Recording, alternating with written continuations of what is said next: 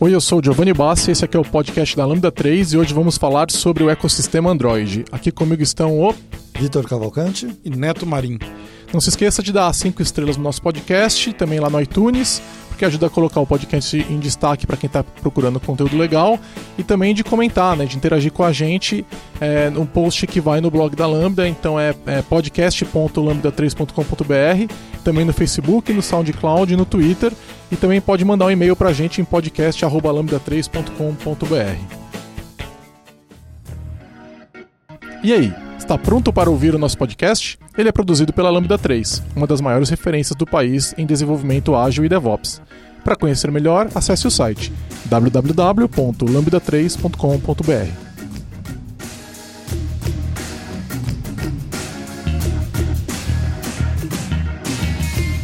É, Neto, obrigado por você ter vindo até aqui, né, visitar a gente de longe. É, então, para compartilhar esse seu conhecimento com todo mundo que está ouvindo, queria que você se apresentasse, o pessoal te conhecer, falasse um pouco sobre você, sobre de onde você vem, é, o que, que você gosta, é, aonde você transita. Bacana.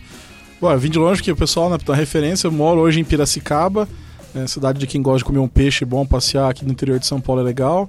É, hoje eu trabalho no Google, sou Developer Advocate, é um nome que várias empresas têm de diferentes títulos, evangelistas, é, enfim, né? Eu faço hoje mais focado em Android, já estou no Google há quatro anos e meio, basicamente, sempre na área de Android.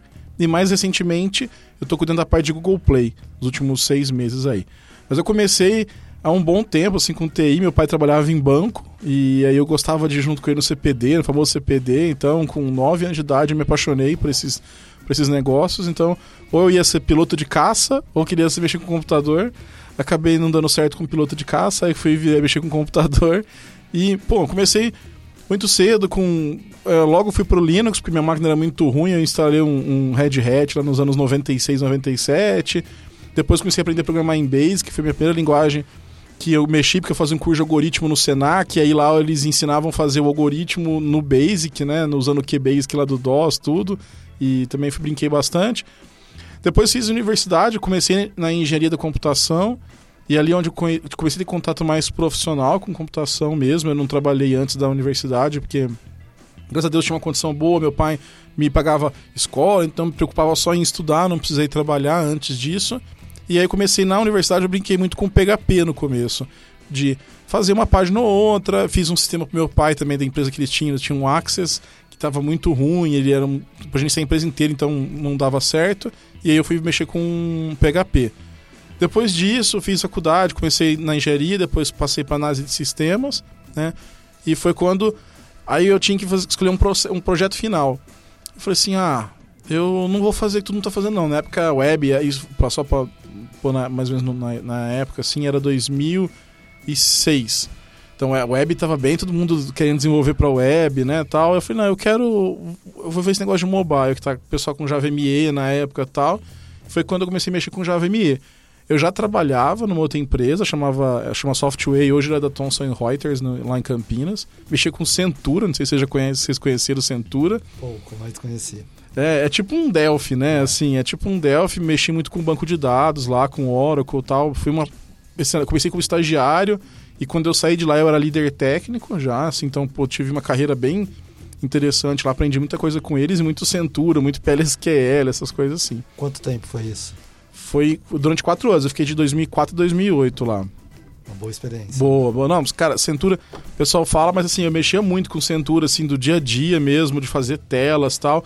E foi lá que eu também tive contato com Java, porque eram sistemas para comércio exterior e tinha que ter um sistema de relatórios que a Receita Federal ia acessar. E esse relatório era na web. E o pessoal, na época, como né, tinham, não tinha muitas opções, isso estamos falando de 2006 para 2007, você tinha até o próprio Struts do Java, estava muito começando ainda, eles fizeram um framework próprio em Java, então foi onde eu comecei. Você tinha JSF naquela época não também? Tinha, não, tinha ainda? Não tinha nada. Tinha no começo... Então, as JSPs eram mais... Era o top de tecnologia, eram as JSPs, assim, sabe? E eles optaram por... Inclusive, assim, problema, digamos, internamente porque o Struts estava muito começando e eles optaram por fazer um stack próprio. E claro Por que não, né? Como é- não tem como dar pode, errado, né? é, é, A gente pode fazer um framework novo? Vamos fazer, É, né? É, lógico. já tem 15 padrões. Vamos fazer mais um que vai ser o padrão, né? Lógico, é XKCD. É, Não tem Exatamente. problema. Tem tantos padrões, vamos resolver esse problema. Com o quê? Com mais um padrão. E aí eles fizeram coisa, obviamente que né, o negócio não evoluiu, tudo, mas enfim, eu aprendi muito de. Porque eu mexi nesse frame, então eu aprendi muito a, a fazer. desenvolver Java nisso daí. Mas aí eu resolvi ir pra parte de mobile, inclusive nessa empresa. Foi muito legal porque eu mostrei meu projeto final para eles e eles compraram a ideia, digamos assim, e eu peguei esse projeto que era final de, de curso e virou um módulo da empresa. A gente chegou a vender esse software lá, que era chamava nome super criativo Mobile Sys. Né? Os nomes dos sistemas eram, eram muito criativos. Era import CISO de importação, export CISO de exportação, né? câmbio CISO de câmbio por aí vai. Impressionado E- com É, muito criativo. É, programadores são criativos São criativo, coisas. muito criativo, né, cara?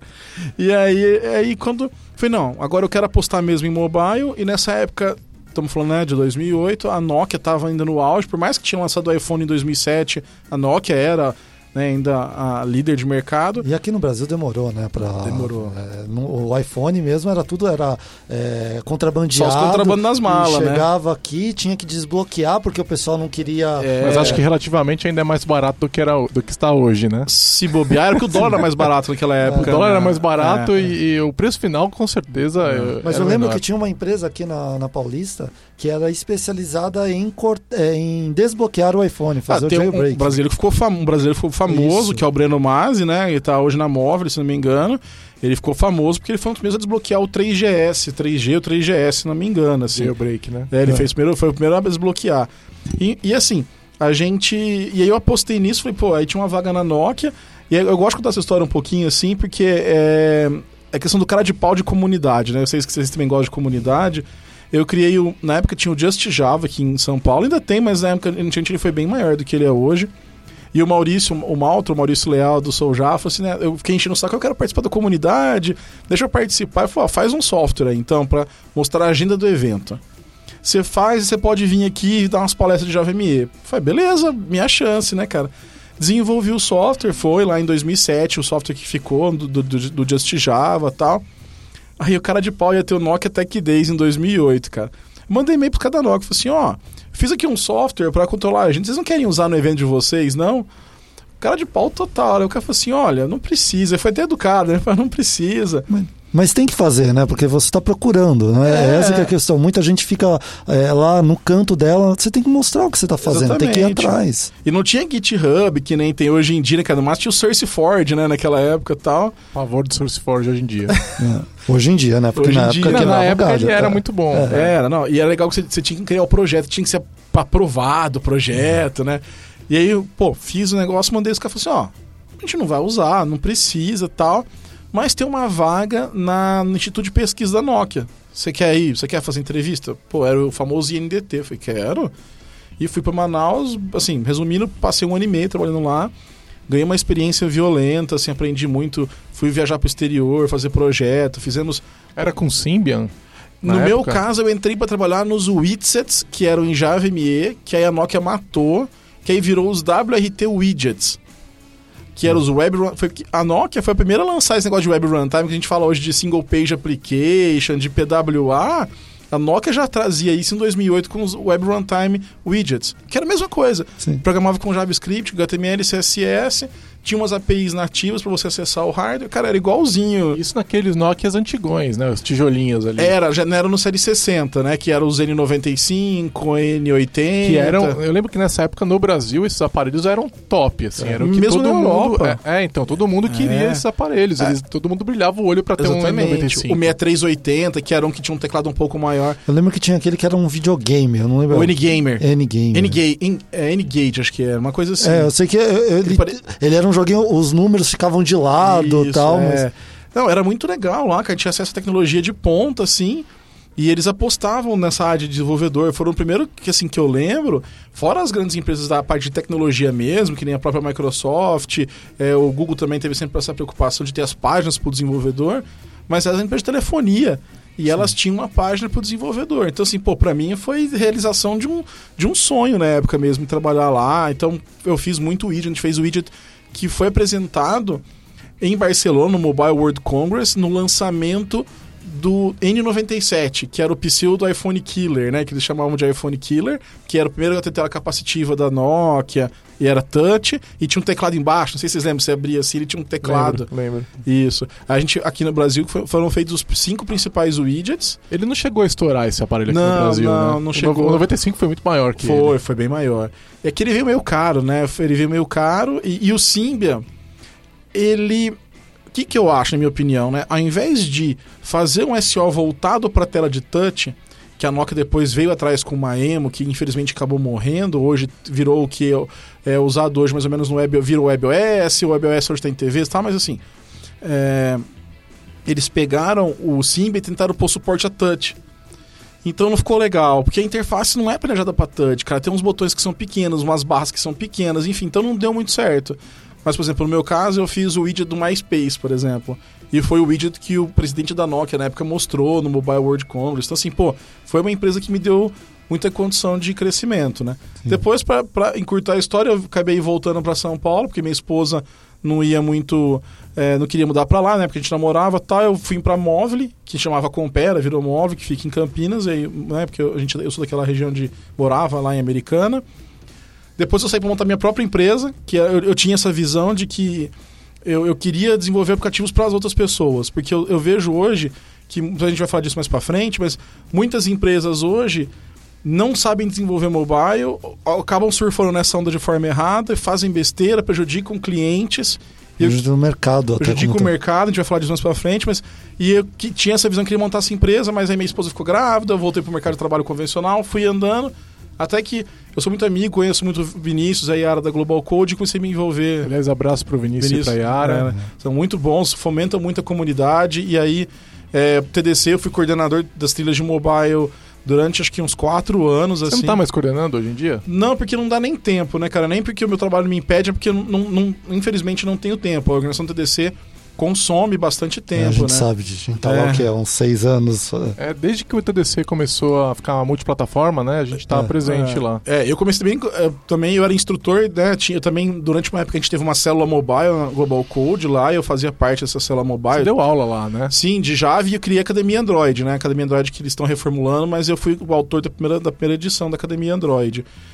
E aí a gente que tava, eu participei desse negócio de criação das trilhas, né? Eu, até brinco que o nome Stadium foi eu que dei numa reunião pra trilha principal. Falei, Ah, que Yara, legal, eu não sabia. Nome, é, o nome Stadium foi eu numa, numa reunião aquelas que, que a gente faz lá. Sim. Aí, ah, pô, podia ter uma trilha que todo mundo pudesse ir. Eu falei, pô, Stadium, porque o, o negócio é meio assim, né? E ficou. Mas aí, nisso, eu fui uma vez em, em Florianópolis, numa palestra, e tinha um cara do Google que fazia o que eu faço, viu minha palestra, então eu já vinha participando de comunidade, desde o Just Java. É, eu fazia os, os- os- Não era meetup, mas eram uns eventos também tinham lá. Os mini cursos, né? Que tinha muito na Global Code e tal. Ainda tem até hoje. Tem né? os mini cursos que são muito bons, uma chance assim excepcional com conteúdo de qualidade e gratuito, ainda com um cafezinho, vira e mexe tem uma pizza e tal. Eu acho que é bom até para os dois lados, né? Para aquela pessoa que Sim. tem um conteúdo e tá querendo ter aquela sensação de passar para as outras Pegar pessoas experiência também, Isso. né? e tanto com as pessoas que estão lá para ouvir, né? Sim. Ah, eu devo muito do que eu ganhei de experiência de palco, de apresentação de aula nesse período meu de comunidade e Global Code, né? E, e aí, esse cara viu, ele estava de mudança para uma equipe dos Estados Unidos, ia abrir a vaga dele no Brasil, ele falou: Ó, vai abrir a vaga. E como qualquer empresa, indicação interna tem um certo peso no Sim. processo, né? Eu fiz o processo, o famoso processo do Google, com whiteboard e tudo mais lá, né? Que muita gente não gosta. É, fiz o processo, fui aprovado e comecei a trabalhar. E aí, tô, até hoje, né, nessa parte de. Eu tenho basicamente dois trabalhos, né? Tanto trabalho interno de gerenciar, de não gerenciar, mas liderar algumas iniciativas de documentação do Google Play, de conteúdo, e essa parte de comunidade que eu adoro fazer. Então também tem um podcast, fa- vou nas palestras. Como é que chama o podcast aí pro pessoal ouvir? É Dev e CommunityCast, devcommunitycast.com.br e tem também no iTunes, tem nos agregadores todos, né? Depois eu passo o link, o Giovanni vai botar no post aí pra vocês. E aí, e tô assim, então, tô hoje nessa parte, mas essa é uma breve história.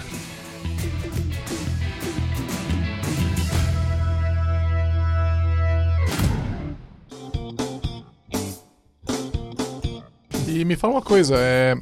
Você estava trabalhando para empresas brasileiras, ah, quer dizer, a Nokia não é, mas sempre no Brasil, sempre Uhum. com. Como é que é trabalhar no Google, cara? Deve ser muito legal, eu imagino, né? É, eu, eu falo que é assim, não é assim, cria-se algumas alguns mitos, né? Como sempre se criam. É, mas eu falo que é tão bom quanto falam que é. Não é igual o filme estagiário, né? Algumas coisas do filme estagiário não é verdade, algumas são, tá? Mas o mais legal é trabalhar com gente boa, trabalhar com pessoas de qualidade, pessoas que estão dedicadas. Tem gente babaca, gente estrelinha, tem, como tem em qualquer empresa.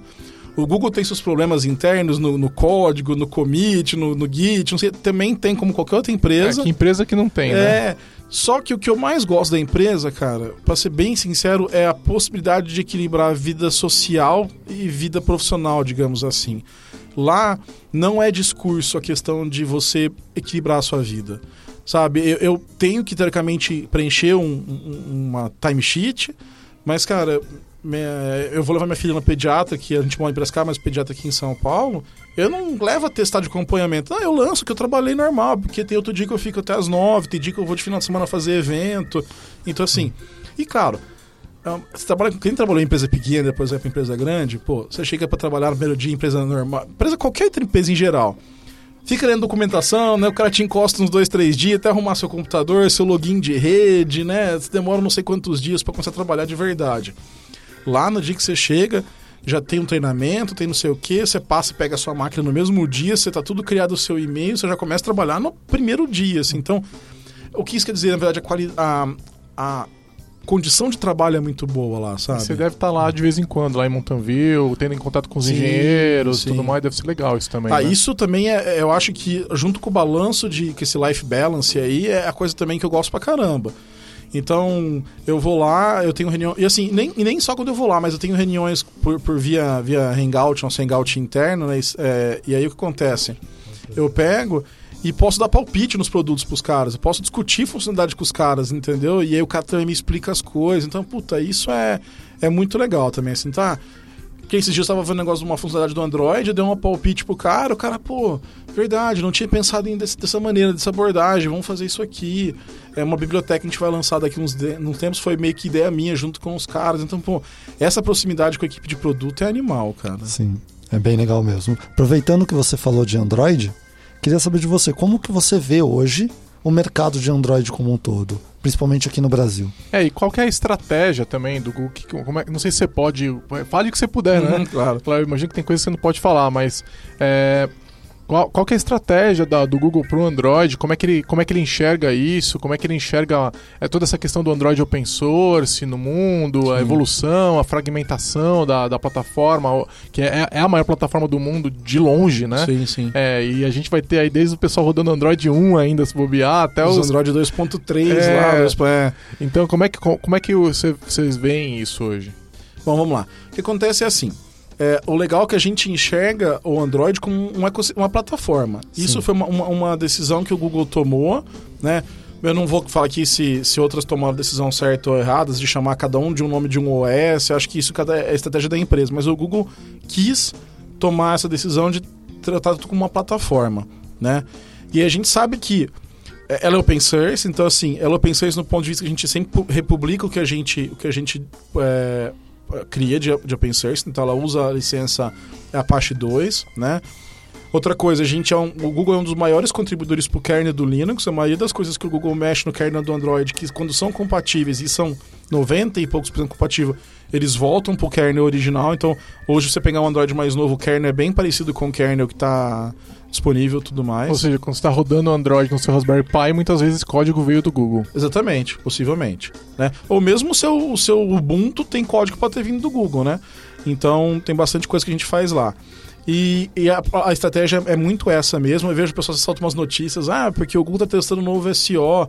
Cara, o Google testa novos SEOs, novas plataformas o tempo inteiro. Todo dia, né? É, né? Enfim, a gente tá. Mas assim, o Android, a gente é muito comprometido com a, com a comunidade, né? Então, um outro sinal disso foi agora a gente moveu o suporte pro OpenJDK, né? Então agora você tem o suporte, o pessoal reclamava muito que o Android estava preso no, no, Java 5 e tal. Hoje você consegue, com um plugin do Jack lá, usar o Java 8 em quase pode finalmente usar os, os lambdas, né? Várias coisas que você pode utilizar da linguagem Java aqui. Como é que ele faz isso? Ele recompila? Ele, ele mexe no código, alguma coisa? É, ele faz em tempo de execução. Ele usa. Ah, em tempo de execução. É, ele mexe no, ele, ele, no, O bytecode é alterado em tempo de execução. Isso, é isso? pelo Jack, que é esse plugin que tem lá do, da, da parte de.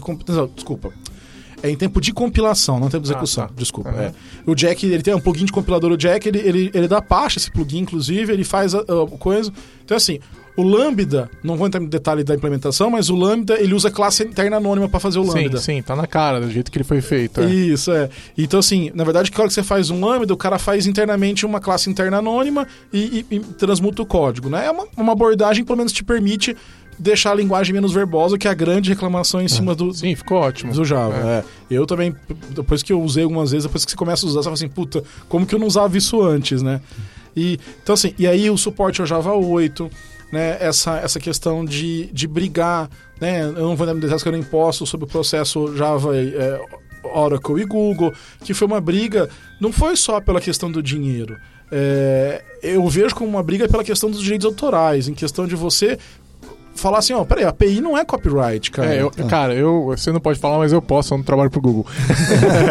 eu, eu fiquei muito feliz com a decisão. Eu achei que foi muito é, legal que é, a, a- a corte lá decidiu que não pode é, ter copyright em API. Isso. Porque se tivesse passado, isso aí ia gerar um monte de outros problemas, né? E vários É, outros, é, vários por outros. exemplo, é, quando a- alguém faz uma API semelhante na nuvem para um serviço, você ia poder processar esse pessoal e tudo Você mais. usou né? mesmos métodos que eu. Usou os mesmos Você nomes. imagina agora né? com a IoT que você tem um monte de device fazendo a mesma coisa, você tem três lâmpadas é, iguais, que, sei lá, igual a Rui da Philips.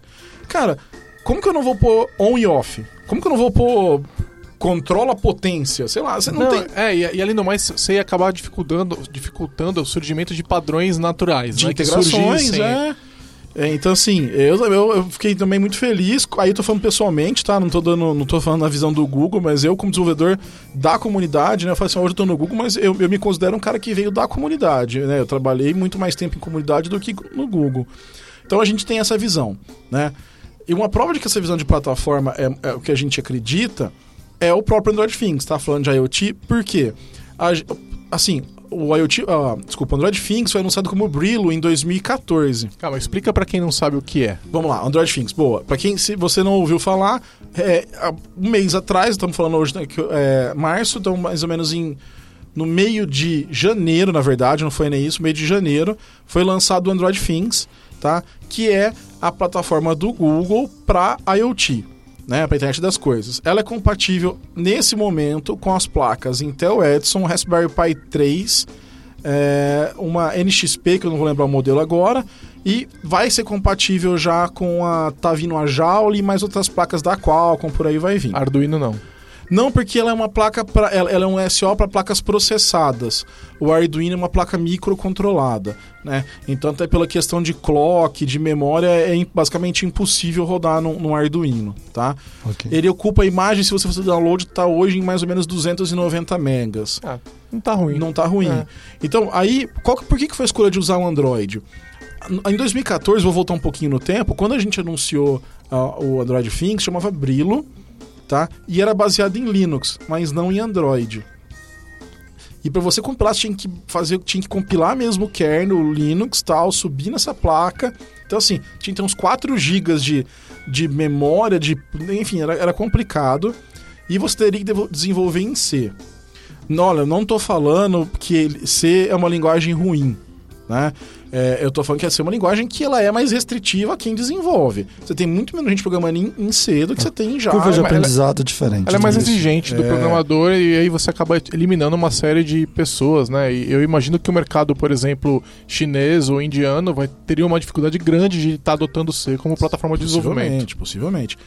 E aí o pessoal falou assim, bom, né, algumas coisas internas aconteceram, o pessoal falou assim, bom, a gente tem na mão a maior plataforma do mundo.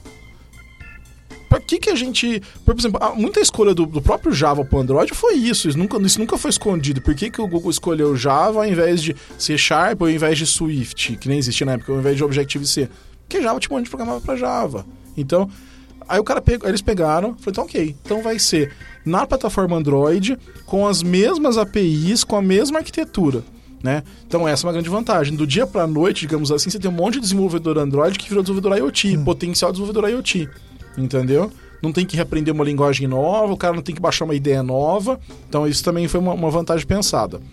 Outra coisa é que agora, o que a gente vai fazer? Diferente dos telefones, que a gente não tem muito controle sobre a atualização dos devices, as placas nós vamos, vamos garantir atualização. É, esse é um problema, né? Porque quando a gente fala de IoT, devices simples e baratos, eles acabam nunca sendo atualizados, né? Sim. Então, é, para quem tá ouvindo, talvez você não saiba, mas você pode ter um roteador Wi-Fi na tua casa que tá vulnerável e talvez tenha, tenha sido até Exatamente. atacado e você tem alguém tá rodando de repente um código malicioso nesse aparelho que você nem tá sabendo, né? Isso. Porque o fabricante nunca atualiza o firmware desse aparelho. Exatamente. Você tá dizendo é que o Google vai dar um jeito de manter esse aparelho atualizado, é isso automaticamente? Isso, Até over the air. Se ele tiver conectado à internet, se ele tiver Nossa, conexão à é lindo. internet, ele vai ter over the air. E os ciclos de releases são ciclos de releases é, específicos do Android Things. Inclusive patches de segurança, então, que você falou de segurança, que é uma coisa que é muito ne- negligenciada em IoT, muito. Sim. Sim, Gente, totalmente. A gente recentemente viu um ataque que foi é, originado de várias... Babadas Sim, eletrônicas, não isso, foi? É. Então, assim, é uma coisa séria. É, é legal desenvolver em casa, né? Eu, eu faço cerveja e controlo minha geladeira pelo aplicativo que eu fiz lá o negócio, tô tomando a minha abraçagem. É lindo, é super divertido. Mas, cara, a gente chama pra falar no próximo de sobre cerveja, você vem aí. vamos, tá? fechou, fechou. Venho fácil. E trago cerveja ainda feita em Ó, casa. aí Vai. sim, agora, agora Esse eu vou garantiu. participar, tá? Agora garantiu a presença. comprando, né, subornando a produção. E mas cara, tem vários casos que são famosos, que nem de mães que já ouviram é, pedófilos conversando com bebês por babás eletrônicas, enfim, né, não vamos entrar no desse, mas assim, são dispositivos que são vulneráveis e o pessoal no- na ânsia de desenvolver esquece dessa segurança. Então o Google vai, vai fazer essa atualização, né? Além E disso, Vai, vai ter alguma coisa fala- Voltando à questão também Ah. de, de suporte e tal, vai ter alguma coisa tipo um LTS pra, de repente, uma empresa que adotou uma versão X e ela garante que vai ficar estável por um Tem, período. tem alguns acordos que são feitos diretamente com fabricantes maiores, né? E o Google está em contato o tempo inteiro, assim, é, isso eu posso garantir, eu participei até de, de uma ou outra reunião, por exemplo, eu não participei, eu, eu fiquei sabendo da reunião que com, são com pessoas da minha equipe, com a Raspberry Foundation, com a Qualcomm, a- inclusive a demo de Android Things no Mobile World Congress foi com a Qualcomm, de um reconhecimento com computer vision, usando TensorFlow e tudo mais. É, eu imagino, por exemplo, no agronegócio, onde o cara vai querer colocar uma plaquinha ali que vai controlar é, é, alguma máquina que está no campo. Ou temperatura, Ou temperatura, vai medir solo. algum sensor e tal. Essa pessoa, ela tem garantia que aquele sistema operacional vai continuar Isso. funcionando com a versão que ela desenvolveu e tal. Então, ter esse suporte de longo prazo é importante É. pra caramba, né? Não, muito. E além disso, e aí o que, que acontece também? Hoje, a gente está no mercado que é assim: você tem uma camada do pessoal que é profissional, que vive disso, de automação, de, de internet das coisas, como automação e tal. E tem uma galera, né, que nem sou eu, que são os robistas, né? Que a gente faz alguma coisa ou outra. Tem até uma vontadezinha de mandar um projetinho pra China pra vir uma plaquinha pra você fazer alguma coisa. Mas você fica naquela puta, tem que soldar, tem que montar a placa, isso é um negócio complicado. O que eu acho que a partir de agora, assim como no começo, lá quando o Steve Wozniak, outras pessoas, o próprio Bill Gates, os caras começaram, eles tinham que montar o computador pra pra desenvolver. Hoje, pô, eu sou da época que eu fazia curso de manutenção de computador, eu sabia tocar, trocar placa Somos VESA, sei o que, É. é, essas coisas assim. Hoje ninguém mais preocupa com isso. O cara simplesmente usa o computador. E eu- Notebook, né, cara? Não quero É, ter mais dor de cabeça. Exatamente. Eu, é, você pega lá, o, o- tem tablet hoje muito poderoso, né? Você tem uns tablets que são poderosíssimos. É, tem gente aí, daqui a um tempo, o cara vai desenvolver para IoT sem o cara nem sequer encostar na placa. Por quê? Porque vai ter o engenheiro eletrônico, que naquela empresa que vai desenvolver o hardware, né? E vai ter o desenvolvedor Android que vai fazer a integração dos componentes. Agora, Neto, me explica uma coisa. Eu sou um mega fã de Raspberry Pi, né? Eu tenho três em casa, estão os três ligados nesse momento ali. Aham. Um faz minha VPN, o outro fiz é um NAS, né? Cada um faz uma coisa diferente. Legal. É, aliás, alguns fazem mais de uma coisa, tem um rodando Docker lá e tal.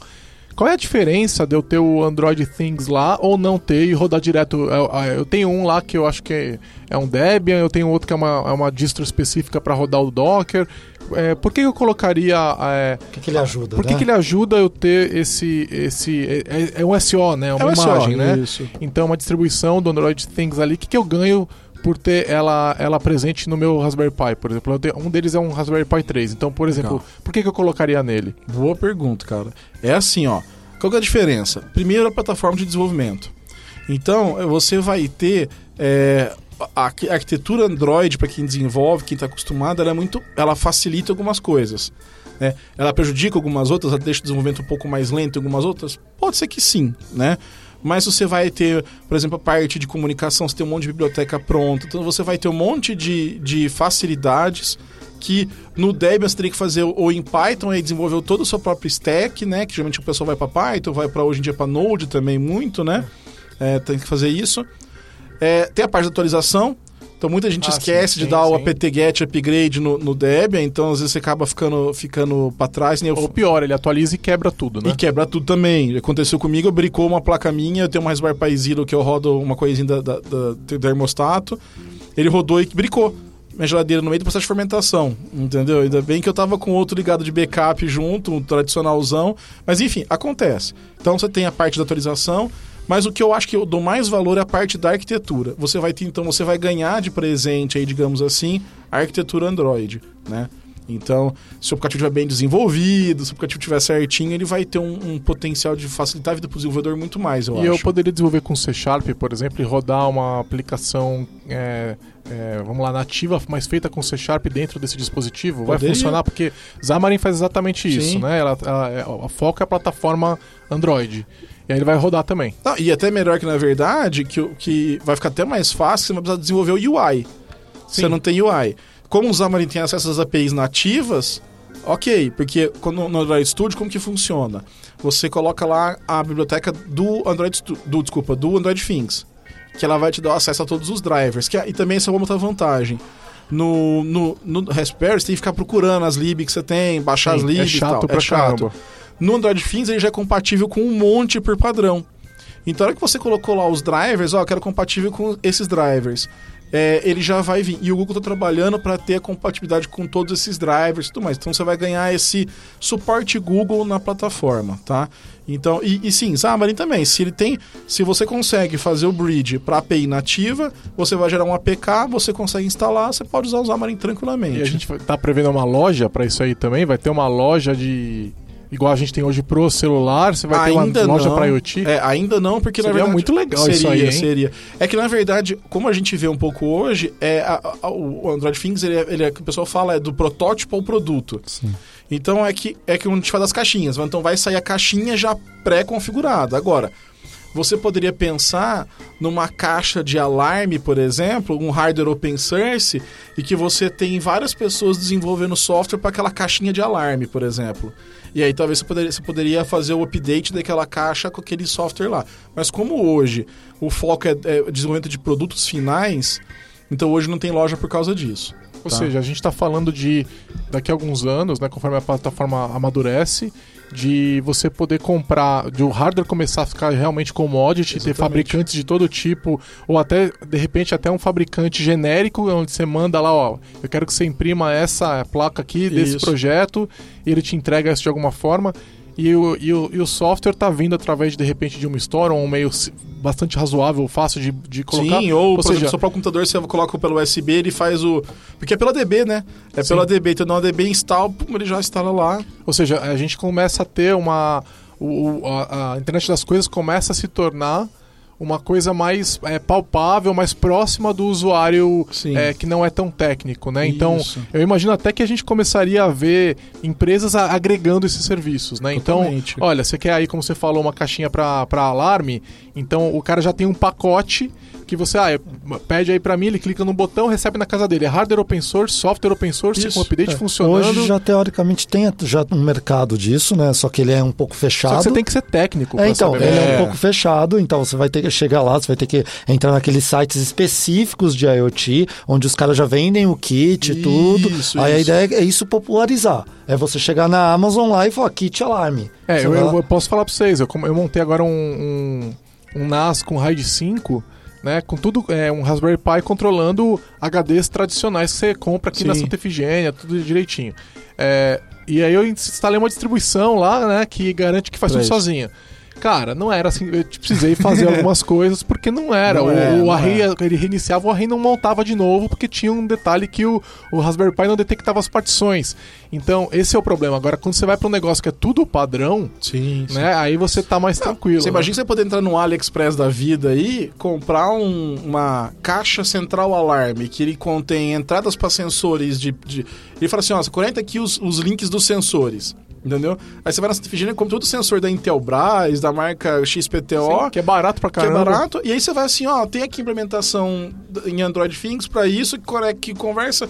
Aí você vai vir no seu app, que aí a, É, vai no assim, app ó, do Android vai é, configurar. fala Esse assim, sensor aqui é o, da, isso. é o da porta da casa. Esse Isso. outro sensor é o da janela. Cara, da- que visão legal, hein? Tomara que esse negócio ande logo. É, então, e aí, por isso que eu falei que é uma plataforma que eu a gente acredita muito. Eu, como entusiasta, fico mais feliz ainda de, de, de ver isso. E, assim, aí voltando à pergunta do, do ecossistema como geral, então, assim, a gente continua tendo demanda para desenvolvimento mobile. Isso acho que já não, é um caminho sem volta, porque a gente, inclusive, tem mais celular do que tem desktop. A gente já tem mais movimento mobile do que desktop, o número de venda de desk- desktop caiu. Tem gente hoje em dia que tem o primeiro acesso à internet através de dispositivo móvel, né? Enfim, tudo mais. A gente tem um problema que aí entra nos nativos, nos, na web, né? Que a gente estava conversando, que é o seguinte: tem empresa que não. Você tem dois, dois cenários, na minha opinião, né? Você tem uma empresa que opta por uma tecnologia e aposta nela, como é o caso de vocês. Vocês são. A gente gosta do Xamarin, a gente usa o Xamarin como uma das nossas ferramentas, né? E, e vamos vender esse serviço. Ou empresas que o cara vai ser uma startup, que seja, por exemplo, e que ele não tem condição de manter uma equipe que seja dois desenvolvedores. Porque às vezes não tem dinheiro para pagar dois caras, um cara de Android, um cara de iOS, e não tem dinheiro. Né? É, e é fácil acontecer isso, né? Porque Muito. hoje todo mundo precisa ter um aplicativo. Isso. Não é toda empresa que tem dinheiro para pagar um Não, ainda- aplicativo. ainda tem que desenvolver o back-end. Sim. Ou seja, não dá pra ser dois, vai ter que ser três, Três, entendeu? É, porque o full stack, né, enfim, né? O cara vai ter que desenvolver, vai ter que saber. Então, assim, vou falar assim pra você, ah, não, o Google. A gente entende que apps de real qualidade, no geral, no- nos casos que a gente mais analisa, são apps feitos de forma nativa. Para consumer facing, né? Para o consumidor final, os apps melhores de desempenho, de menos quantidade de erro, com, com crash abaixo de 1% e tal, em geral são nativos. Sim. Por quê? Mesmo que você faça no Xamarin, por exemplo, ele carrega um pouquinho de C Sharp ali dentro, ele leva a, a, a, a Parte da biblioteca. ele parte da biblioteca, ele leva. Não tem Tá. como, né? Ele, tá, ele tem que é um levar alguma coisa. Tá? É, vamos lembrar que de onde que ele começou, né? Então ele tem ali um pouco. é, ele, ele é um pouco maior do que os outros apps que geralmente, se for bem otimizado, ele vai ser um pouquinho maior, obrigatoriamente. Então, assim, a visão Google. É, se você assim, o que, que o Google fala? Apps de qualidade são apps nativos. O Google condena o Google boicota apps feitos em Xamarin, feitos em Cordova? Não, de forma alguma. Historicamente, né? Eles, eh, desde o começo, eles nunca foram contra nenhum tipo Isso. desse Não, e não só desenvolvimento. isso, como a gente percebe, por exemplo, até um certo apoio. Por exemplo, Sim. o lance da, da WebView agora ser uma app Parada. separada, né? Que. Nossa, ou seja, não tem ideia como eu fiquei feliz quando eles fizeram então, isso. mas isso é o Google apoiando a ideia de você Sim. ter uma aplicação híbrida, né? É, Sim. então assim, na verdade, a gente continua com essa mesma ideia, a gente continua incentivando o desenvolvimento é, nativo, mas a gente entende que você não pode forçar o, o desenvolvedor a fazer do jeito que você quer. Sabe, não é. O, o Google tem lock-ins, óbvio que tem. Toda empresa tem alguns lock-ins. É impossível você fazer é, alguma coisa sem lock-in. É, é impossível, tá? Mas é, a gente tenta diminuir o máximo esses lock-ins. O que acontece é o seguinte, muitas vezes é mal interpretado. Nas listas de destaque, escolha do editor que o Google que monta, tem umas listas que são algoritmos que te oferecem, baseado nos que os seus amigos instalaram, nos seus downloads, num monte de coisa. Mas as listas, as listas que são escolha Dos de editores, editores, é, melhores apps do ano, esses apps são apps testados por humanos. Eu fiz muita, fiz parte muito, durante muito tempo dessa avaliação de esses apps e tudo mais. Em geral, eu posso dizer que 99,999% são É apps nativo. nativos. É, eu acho Porque que a faz gente não- sentido. Porque a gente não quer o, o- coisa, não, porque eles não passam no teste. É, faz sentido. Vocês têm um controle de qualidade ali dentro para não deixar uma app ruim Isso. aparecer. Pô, o Google tá me falando para instalar esse aplicativo. Aí eu instalo, acaba minha bateria, fica lento, É. trava meu celular. Eu não vou acreditar na palavra A do gente estava Google. conversando fora do ar, né? Sobre que o, o, o Android passa hoje pelo que o Windows passou muito tempo, né? Que você culpar o SO por causa de apps e de hardware ruim. É normal. É, tela azul, Faz por exemplo, parte. em geral era, era culpa de drivers. Drivers não, mal trata, não feitos e tratando de kernel, né? Exatamente. E hoje a gente tem o mesmo problema. A bateria que não dura num aparelho, muitas vezes por causa de uma app, tipo um Facebook, às vezes, ou sei lá, qualquer outra, que tá detonando tua bateria, sim. né?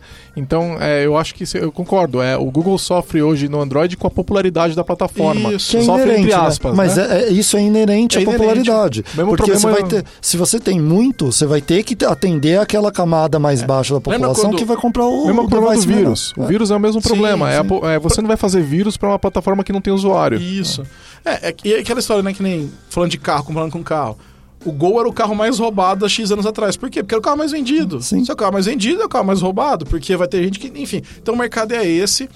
É, então a gente não, não, não tem nenhum tipo de boicote a esse tipo de app. E eu continuo tendo a minha opinião que apps de qualidade, apps de front-end, de front para consum, consumidor, eu ainda aconselho a você fazer nativo se você tiver as condições de fazer isso. Agora, você sabe que a gente já teve um podcast né, sobre é, Xamarin, a gente teve um também sobre Córdoba, e teve um sobre Xamarin versus Córdoba.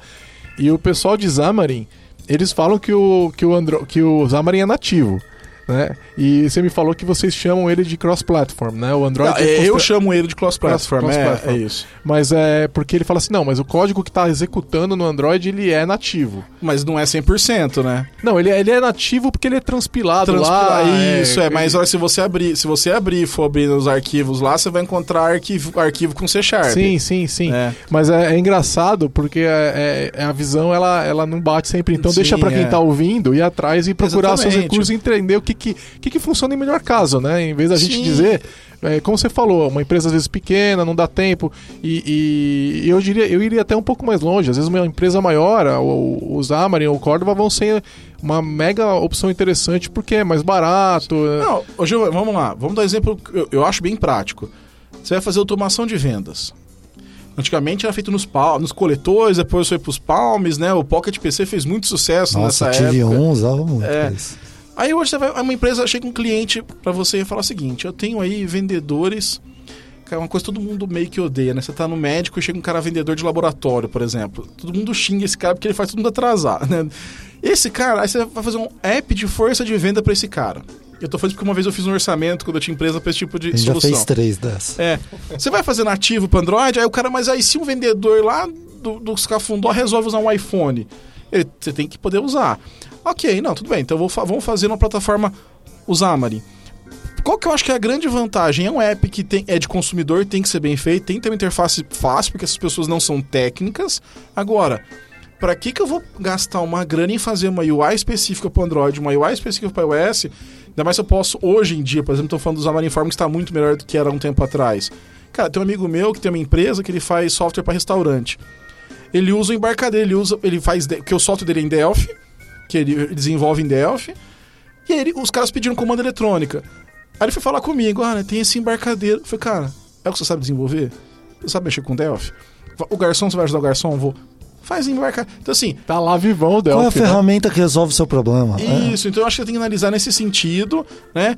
É, é, analisar o problema. Então pode até ser um app que você falou, pode ser uma empresa grande mesmo, mas aquele tipo de solução, o que, que cabe ali?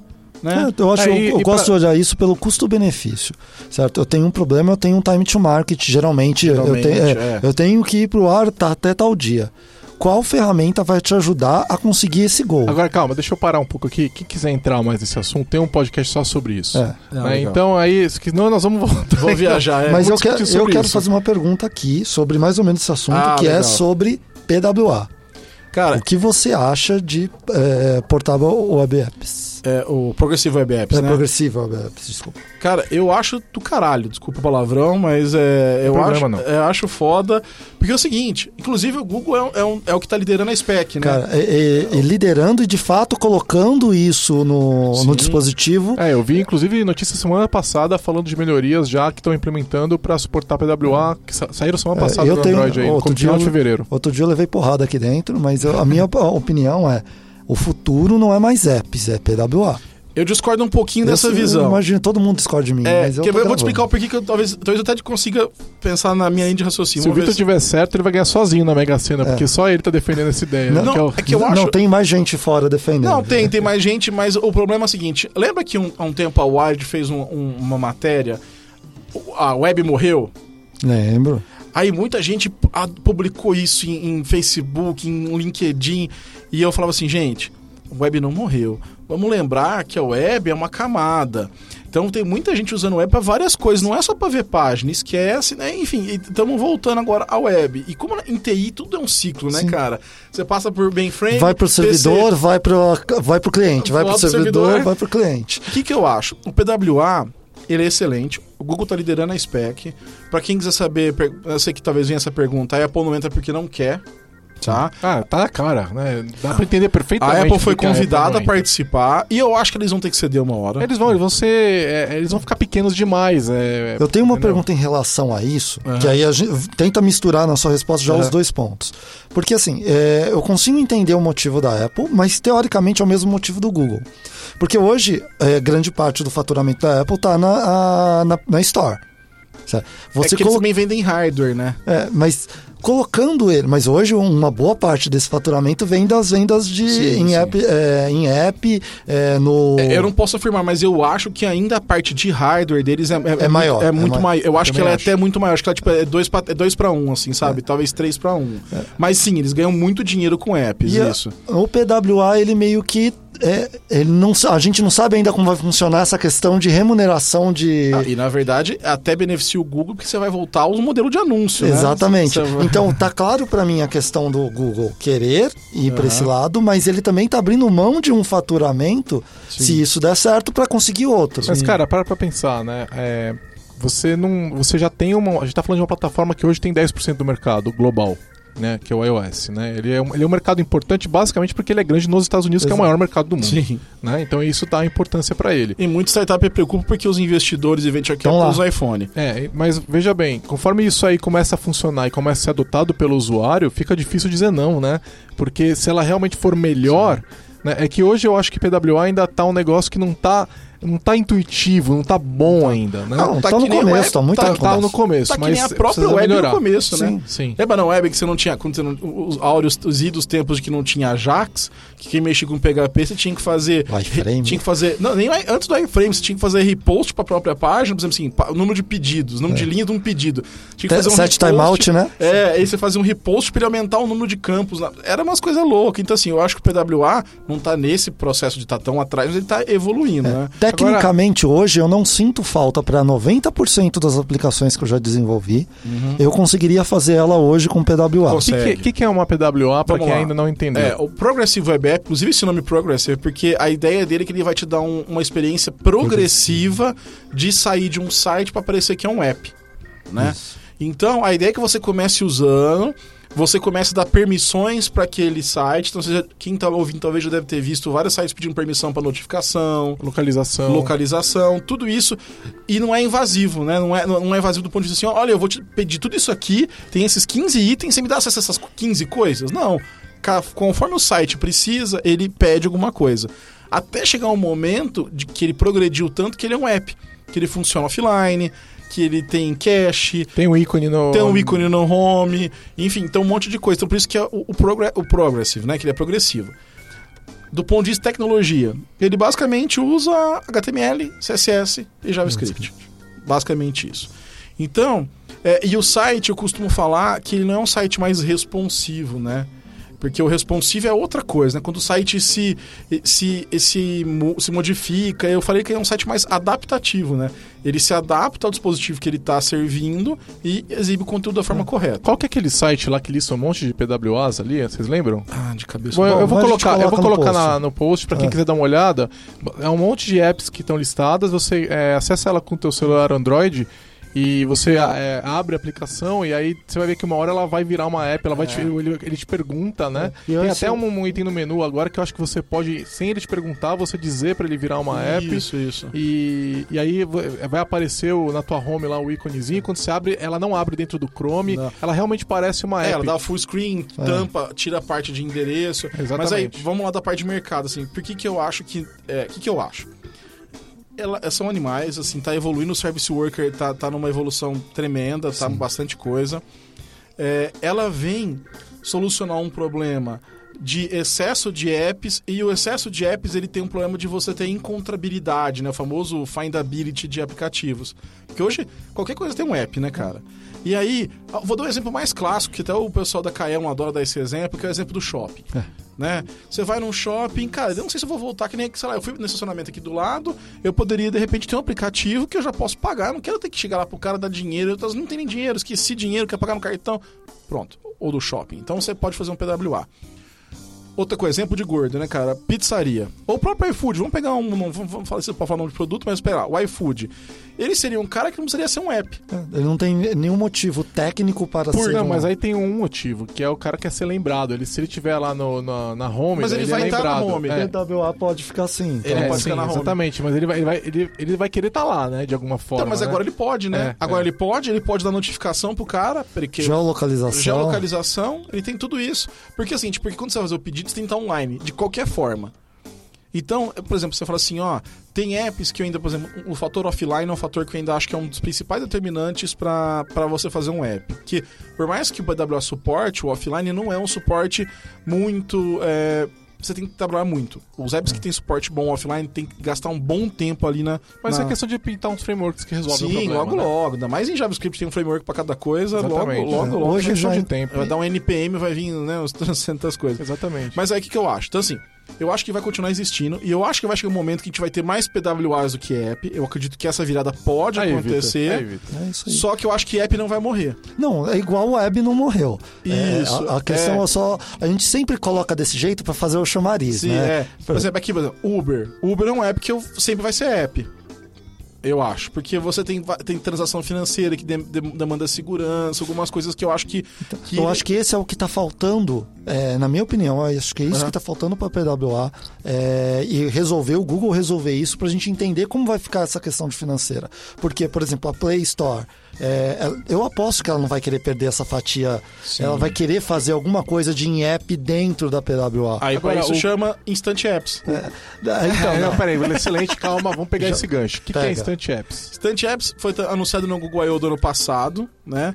Que é você rodar um app, app, não, o pessoal com App nativa. É um app feito em Java e tal, de, que não está instalado no seu celular. Então, isso não tá funcionando ainda, né? Tá com alguns já tá, já saiu, alguns parceiros no, nos Estados Unidos e na Inglaterra, porque cara teve que mudar muita coisa no SEO, é, vai Que Android precisa?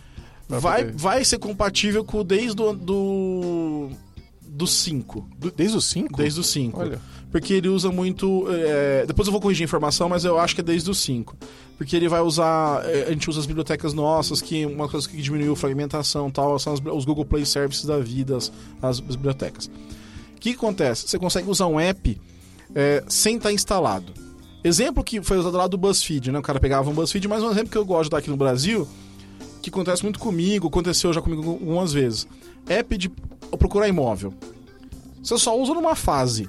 Que é aquela fase que você está procurando um imóvel. Ninguém fica, ô, hoje, vou dar uma olhadinha aqui no Vivo Real pra ver se tem uma casa perto de mim. Você não acorda querendo dar uma olhada numa casa, a não sei que você queira mudar, né? Então, no caso do PWA, por exemplo, que o cara tem uma transação financeira. Então chega um momento que eu preciso fazer uma transação e essa transação eu quero que rode no nativo. Porque eu quero ter a segurança do nativo e tem uns APIs que eu uso do nativo. Não quero abrir mão disso. Naquele momento, ele pode ter um link, que ele é um web, ele é um site, ele vai ter um link que vai ser interceptado. que vai ser interceptado e aí ele vai perceber, opa, isso aqui é um instant app. É um protocolo diferente? Tipo um Instant App, É dois pela- pontos, barra não, barra? É pela URL, mas é igual a ideia do, do, do deep linking. Sim, é, Ah, seria tá. um deep É- link para dentro do, do- Só que é um deep link do, do, do app, não do site. E aí ele já, ele já baixaria essa app. Ela é se- streamada. De... Nossa, palavra horrível, mas enfim, é, um streaming do, do app. É, e ela é pequenininha, pelo que eu me lembro, né? Porque São- tinha são essa módulos. questão de Isso. ela vir modularmente e você vai baixando conforme você vai precisando. Na hora que né? você for desenvolver, você tem que falar assim, ó, esse trecho é um instant app. Eu vi que os limites para esse trecho são altos, né? São. 50 mega, alguma São. coisa assim. São, mas a gente recomenda. É porque a gente tem que trabalhar com alguns limites mais altos, mas aí a gente, no caso do Instant App, principalmente nessa primeira fase, as nossas equipes de. Tem a equipe de Developer Relations que eu trabalho, e tem uma equipe que é só de, de parcerias, né? Dos partners, né? É, esse pessoal tá muito próximo de quem tá fazendo o o Instant App. É porque é uma preocupação Então- que geralmente você está falando de device que tem aquele é, DPI muito alta, Uhum. e aí tem um pessoal de marketing, não, que eu quero colocar essa imagem, cada imagem que o cara coloca tem 3 megas. Isso, é. Aí tá trabalhando. Tem WebP, hoje em dia o cara pode usar o WebP ao invés de usar a imagem. Enfim, tem várias melhorias que a gente tá fazendo, por isso que é, é, foi anunciado, ba- balançou, e muita gente não entendeu. Mas como assim que eu vou usar? Então, assim, Deu o caso mais básico, né? Que é esse caso, onde ah, eu não quero instalar o, o Zap, o Viva Real. Eu quero só ver, eu posso. Eu jogo no Google, casa, aluguel, dormi, três dormitórios, é, Morumbi, sei lá, Itaim. Aí o cara vai, ó, tem essas casas, você clica, ele abre, ao invés de ir lá pro Play Store, baixa o aplicativo, não.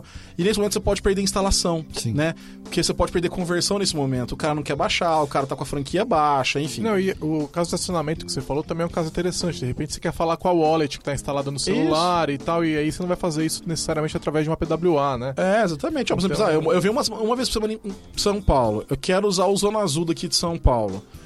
Mas, cara, eu não quero manter o aplicativo do- da Estapar lá instalado e não quero pôr meu cartão de crédito lá nele. Não, eu quero usar quando eu for pagar. Exatamente. Entendeu? Então. Você quer botar na frente do seu celular um QR Code, Isso. abre um negocinho, você confirma e vai embora. Exatamente. É isso que você quer fazer. Eu quero que meu celular seja uma barra computacional. É, Eu não quero aí. ter que ficar baixando um monte de coisa o tempo inteiro. Então, nesse ponto, o PWA acho que ele vai ser. Ele é muito, muito bom. Aí você tem esses pontos, você pode usar um Instant App, que você pode solucionar. E para coisas muito específicas, então, por exemplo, é, um- Uber, que eu acho que é um software aqui que depende muito da localização exata, momento de resposta naquele momento ali, você não pode ter instabilidade, queira ou não, o protocolo, a web tem uma certa instabilidade, então quando você faz seu próprio servidor, você controla isso melhor, então acho que isso é bem interessante. Então eu acho que um dia vai ter essa virada, eu acredito nessa virada, a gente vai ter mais PWAs do que... A gente vai ter mais web do que É, eu apps. acho que essa que é a questão. Acho que é nem PWA, é web. É web. Porque o cara, a maioria das vezes, vai estar acessando o site. Quando ele acessar, muitas vezes que vai dar a opção dele Isso, exatamente. pinar aquele, Isso. aquele site. E aí as empresas, as empresas, os produtos vão ter que começar a for- a fornecer isso, porque também as pessoas vão começar a não querer mais instalar as coisas. Porque, cara, você. A, a- a perda de conversão de quando o cara chega numa Play Store é alta, e quando chega numa Play Store, chega numa, numa app, no iTunes, é alta ainda. Infelizmente é, é, 20 alta. mega, 30 mega, ninguém tem, é, muita gente não tem internet móvel, Vamos né? lembrar que no Brasil nosso 4G tá longe de ser um 4G decente, né? Cara? de São Paulo, né? O custo é alto ainda. O custo, do- eu tenho uma palestra que eu falo sobre isso. O custo de dados no Brasil é um dos maiores do mundo. Entendeu? Então, é, é aquele caso onde uma pessoa de uma condição. Não tô falando de pobre, não. Tô falando de gente que. que não é que. Não tô chamando de pobre, não. Tô falando classe média. Um, classe média, sei lá, B, de C pra baixo, vamos chamar assim, que nem, né? É, esse cara. é, se você for pensar. é, do- acho que a franquia, sei lá, um, dois, dois reais por dia, vezes 30 dias, são 60 reais. Cara, 60 reais o cara compra 3 quilos, 4 quilos de carne. E você É, vai é, Aí você pega gente que nem o Vitor, que consome tipo 15 GB de internet móvel por mês, né? E acaba. Entendeu? acaba. Tamo junto. Pior que acaba. Mas se você for ver, por exemplo, eu acabei de olhar aqui é, num um aplicativo de banco. Certo? O que tem demais um aplicativo de banco. Sim, sim. Ah, não, mas aí tem um problema. Não. O problema basicamente é a confiança. Eu, eu, olha só, Não, mas eu não qual- acesso o quanto de- aplicativo de... banco na, é, no navegador no celular. Eu abro a app porque eu sei que a app eu instalei, eu verifiquei de instalar que o fabricante estava correto e eu acesso Não. por lá por segurança. Entendo, mas a questão que eu tô falando é o tamanho, qual que é a complexidade de um aplicativo de banco. Ah, eu não sei, mas eu não vou instalar Não. nada diferente disso. eu hoje mas eu tenho questão medo. é, ele tá. é, Um aplicativo de banco simples, 80 megas. Eu não ligo, cara. Eu- Cara, não, você é- não liga porque você tem internet. Não, cara, mas aí é o seguinte, é, é, se eu- mesmo se eu não tivesse, eu ia procurar um lugar onde tem algum Wi-Fi e eu instalar lá, porque eu não quero ter o risco de Não, rodar isso eu só tô- fora. eu não ó, querendo colocar a lembrança. necessidade. É só a questão de complexidade versus a quantidade de megas. O, o o usuário, ele olha aquilo, independente, ele vai olhar e fala, eu tenho 80 megas, eu, não, eu tenho 300 megas no mês. É. Cara, Mas, será ó, que tem, ó, SSL pinning não deve dar pra fazer numa PWA, cara. Né? Então, se você tá um- se você tá numa acessou errado lá, de repente você tá com o man in the middle e você abre o site errado do a PWA errada do teu banco, uma PWA que tá fingindo que é do teu banco, você não tem como saber que aquilo Não, tá isso é acontecendo. verdade. Mas eu vou só fazer um, resgate um pouco antes disso. Nós acho que nós temos tudo a mesma idade, mais ou menos, aqui, certo? Eu tenho 35, vocês têm. é, 39. por aí. 35. Então, mesma, mesma, mesma geração. É. Por exemplo, se você pegar um tempo atrás, é, meu pai ou um tio meu, eles não. Acessar o banco pelo navegador do browser, jamais. É, até hoje, né? É, ele- eu lembro Meu pai de, vai no banco. é, Eu lembro que meu pai tinha loja, ele fazia eu ir pagar as contas na boca dele. Eu fui tipo office boy da empresa, né? Você Meu assim, sogro tem loja, até hoje a minha sogra vai no banco lá fazer depósito, que ela não acredita nesse negócio de internet, não. Então, muita. Tem gente, você faz depósito do, do Bradesco, se não me engano, você faz depósito, você tira a foto do cheque e faz o depósito. Sim, sim, é lindo. É? Aí a gente acha isso lindo. Agora, daqui a um tempo, você tem esse preconceito com, com o Eu site. tenho, eu tenho medo mesmo. Isso, é mais um chá de preconceito. Que você tá, né? É, os nossos filhos, você também tem filho, eles vão falar assim, nossa, meu pai era um besta, cara. Ele não acessava o banco pelo, pelo browser, mas que burro. Ele já é velho, né? Já é velho, né, cara? Então, assim, então eu acho que tem isso, tem evolução. Então, esses problemas tecnológicos também concordo. O Man in the Middle é uma coisa que o pessoal não liga. É, às vezes pessoal acessa a rede pública de, de Wi-Fi é, e não se toca que já, já tem credential hijack, tem, tem um monte de coisa. Mas vou te falar, viu? É, TI de banco é igual cozinha de restaurante. É melhor você não ver, né? melhor você não ver, porque, cara, a gente já viu muita coisa e se você fosse olhar, É você, melhor não a ia, gente não falar. você não ia porque- ter conta corrente, você não ia É. ter investimento, você não ia ter nada. Vamos voltar aos, aos PWAs. Então, assim, então eu acho que a gente vai sim ter essa virada no momento, essa parte do tamanho do app, acho que tudo isso influencia. E outra, né? O desenvolvimento disso, você vai ter mais desenvolvedor. Queira ou não, o JavaScript tem uma, tem uma curva menor de desenvolvimento. Apesar de ser uma linguagem que eu não sou dos mais fãs da linguagem, ela já melhorou muito do que já foi antigamente. Hoje ela tá tendo uma. O problema do JavaScript é a fragmentação do browser, É, né? Então, é. se você tá querendo atingir muita gente, você vai ter que ficar no JavaScript antigo, né? Sim, E aí sim. vai ter que usar um Babel, vai ter que usar um TypeScript, porque senão você fica louco. Exatamente. Mas eu acho que a gente vai ter essa virada assim. Eu também sou do time que acha que uma hora você vai chegar a isso. Mas eu acho que você vai ter essas coisinhas espalhadas, sabe? O Instant App vai ajudar muito. Você vai ter um app para algumas coisas mais específicas e tudo mais. Desse misto de PWA e Instant Apps, eu não tinha pensado nessa forma, mas É, por exemplo, o negócio, E do- falando com apps nativas, de repente um app de carteira, uma app, né? É, todo- exatamente. Todo, esse- o ecossistema Você conversando. imagina que você fala, por exemplo, uma coisa que eu sei que bancos falam que não tem como, de faz, de- como fazer, que é a questão do PIN, né? Do, do, do- do- que era, era um dispositivo físico, aí gerou nos aplicativos hoje em dia. Então você poderia ter um, um aplicativo que ele chama Instant App, ele gera, ele autentica com o Instant App e já pra você. E fica até transparente, né? Porque você, ele faz, volta e pega o. teoricamente é bem pequeno. né? Isso, exatamente. Você nem ia ficar sabendo. Exatamente. E, e o que, que ajuda, e ajuda o seguinte, né? Eu tenho aqui o banco no meu celular. Se acabou a bateria, eu preciso pagar uma conta. Eu pego o celular de outra pessoa, minha esposa que seja, eu não consigo pagar porque o PIN tá só nesse telefone. Sim. Se eu tenho um PIN homologado virtual, eu posso fazer isso via Instant App. Então você tem umas soluções legais aí.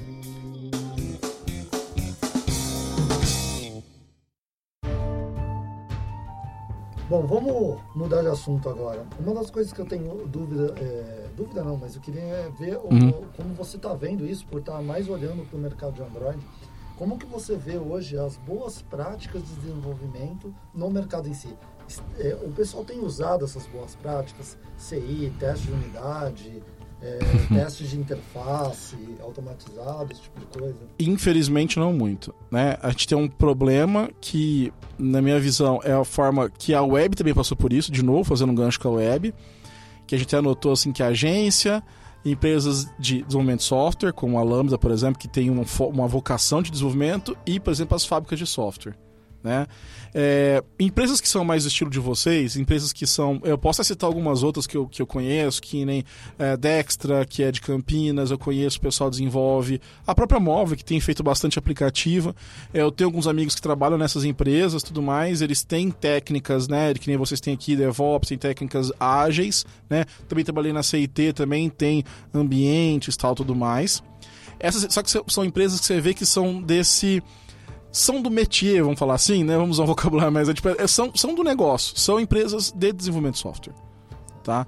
Que estão preocupados, tem pessoas mais novas à frente, tem pessoas que, que geralmente participam de comunidade, pode ver, você pega as empresas, tem gente em comunidade, tem gente estudando, tem gente que são reconhecidos pelos programas MVP, Google Expert, Amazon Champion, são pessoas que estão ali na frente. Essas aí são legais, cara. O pessoal usa. É, o próprio Google está fornecendo agora, tem o Google Cloud Test Lab, que você pode fazer o teste na nuvem de vários devices. Você tem os, os desde os mais simples Jenkins que seja, mas você tem muita gente usando Slack, né? Que você faz um monte de coisa. Então, sim, nessas empresas aí, você vê. Qual que é o problema disso? Não vou falar problema, desculpa. Qual que é o, o, o contraponto? Essas empresas são mais caras, em geral. É porque elas fazem mais, né? Elas fazem mais. Mas quando você olha com commodity, compara valor hora de uma ou- e das outras, você vai ter um valor mais elevado. Sim, sim. Então, assim, É, o, o- é aquele negócio, né, que se fala, né? É, não sei se vocês já ouviram falar, né? Mas né, o pessoal que faz tatuagem fala, não procure um tatuador barato. é, mas é, Porque você vai encontrar.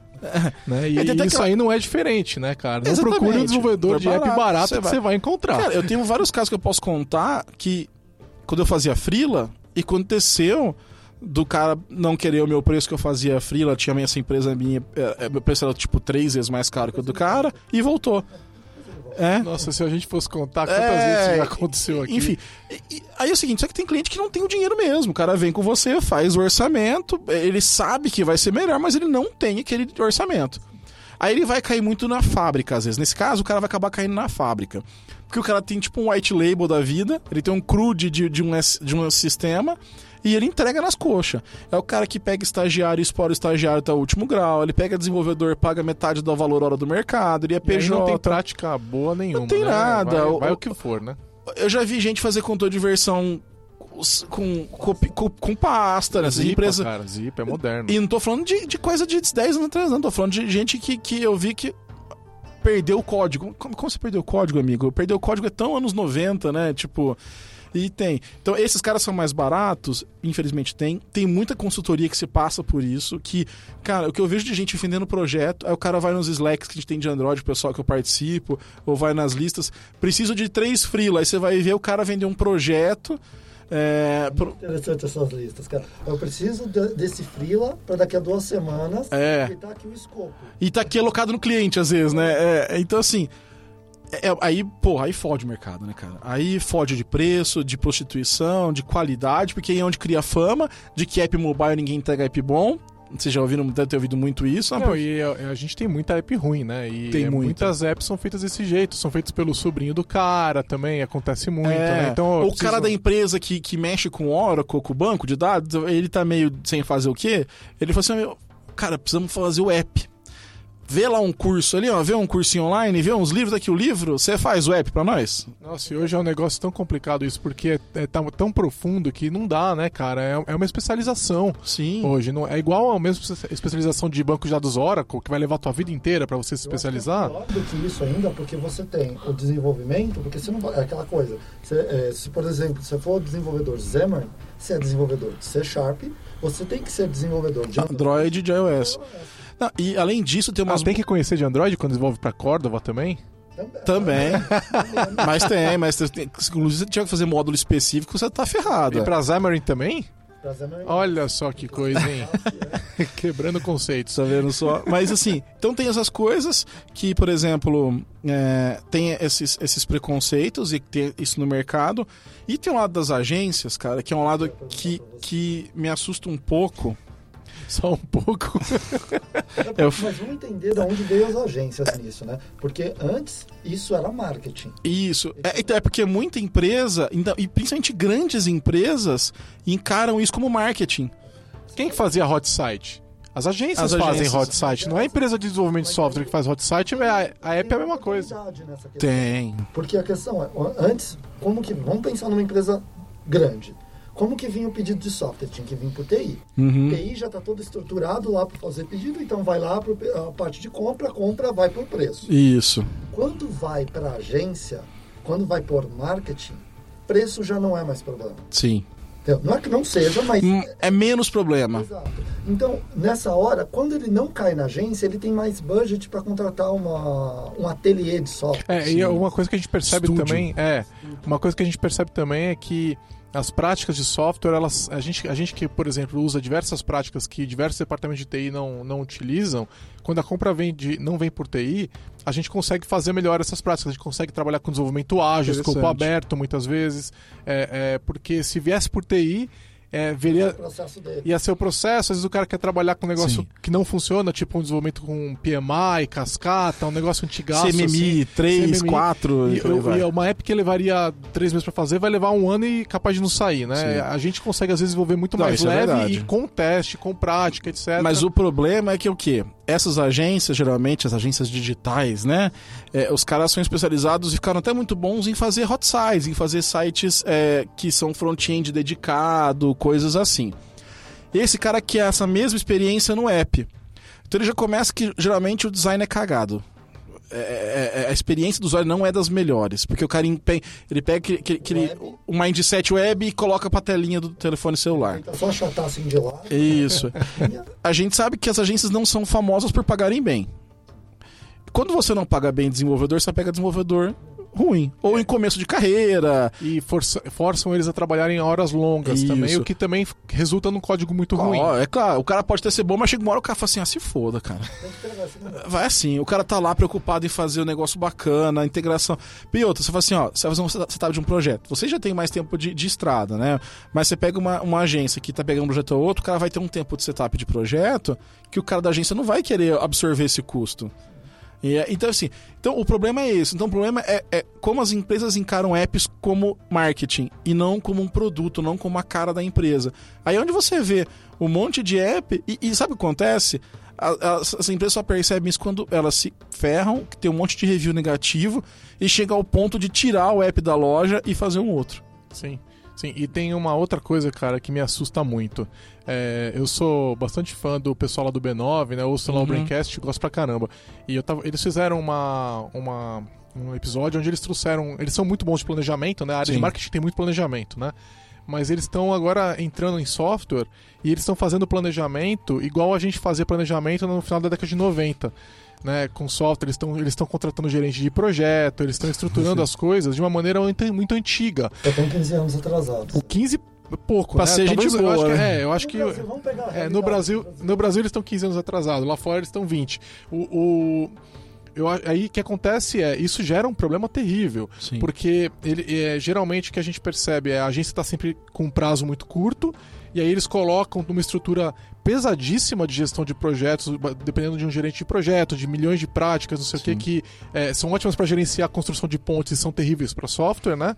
É, e aí, cara, a gente tá vendo é car crash, né? É, é- é triste. Se você.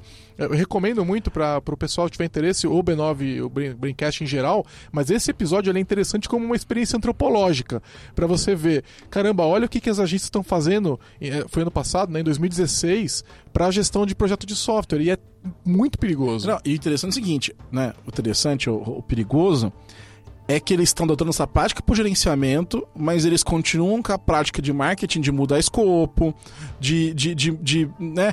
Cara, Mas, mas é bonitinho você ver eles falando assim, não, que eles vão gerenciar. Sabe aquele negócio do gerente de projeto que a gente tinha 15 anos atrás? Aham. É, é- é a mesma filosofia, porque eles estão naquele momento. Sim. então eles têm as mesmas crenças que a gente tinha 15 anos atrás, que- de que eles são capazes de controlar o escopo, de que o- o- as pessoas estão sob controle deles. Eles não entenderam. se juntar nove mulheres gera um bebê em um É, mês. é um processo né? de amadurecimento normal, mas eles não precisariam passar por isso. poderia olhar para quem já. Exatamente. Exatamente. E- Tem todo, uma, E aí- um- todo um discurso de, boni de, de seriedade, É, assim. e aí sabe? onde eu acho que empresas como. é, não é puxando sapo que eu tô com vocês aqui, mas empresas que têm essa vocação, que nem a Lambda, outras empresas que eu citei aqui, eu acho que elas têm um posicionamento de mercado. E, e falta empresa, inclusive, disso. Vira e mexe no Google, vem me pedir indicação de desenvolvimento, a gente, por questões, a gente não pode indicar, porque senão tem toda a questão ética por trás disso. Mas alguns amigos pessoais às vezes pedem uma indicação. Cara, você sempre cita as três, quatro mesmas empresas. É, porque ou você vai falar pro cara assim, ó, você não tem dinheiro, então você vai pra frila e você mesmo gerencia os frilas que você quer gerenciar, né? Você vai, é, tipo, ah, peguei um cara bom, vai ser coisa boa. Isso. Um. Agora, suspeita quando. É que, nem, é que nem você falou de casa, é verdade. Você vai fazer uma coisa em casa. Por mais que você não entenda de construção, seja um pedreiro. O cara fala que aquela, aquele negócio vai custar 5 mil. Aí outro pedreiro fala assim: não, por milão eu faço pra você, velho. Peraí, tem alguma coisa errada. Vamos fazer mais um terceiro orçamento. Então, assim, eu acho que o, o mercado tem isso, tem essas práticas e eu acho que tem muito espaço ainda. ainda tem, eu acho que tem muito espaço, eu diria, para empresas com vocação de desenvolvimento. É, eu, na verdade, eu fiz um post no blog da Lambda 3 uns, uns anos atrás falando seja nosso concorrente. Porque Boa. eu, eu, cara, eu concordo totalmente com você. É, A gente refez, repostou ele há pouco tempo. é, e o pessoal não se conforma que a gente fala isso. Por quê? É, eu não me incomodo de perder um projeto de software para uma grande empresa de desenvolvimento de software, assim, grande tecnicamente. Tecnicamente. É, geralmente as grandes em tamanho são péssimas, né? Uhum. Para esses eu não gosto. É, de- eu não gosto de perder projetos de software para empresas que vão fazer um software ruim. Mas se a gente tivesse mais empresas legais fazendo softwares legais, é, isso me daria muito menos trabalho na hora de vender um escopo ágil, na hora de entregar é, boas práticas, porque eu não teria que toda vez ter que convencer o cliente, Isso. entendeu?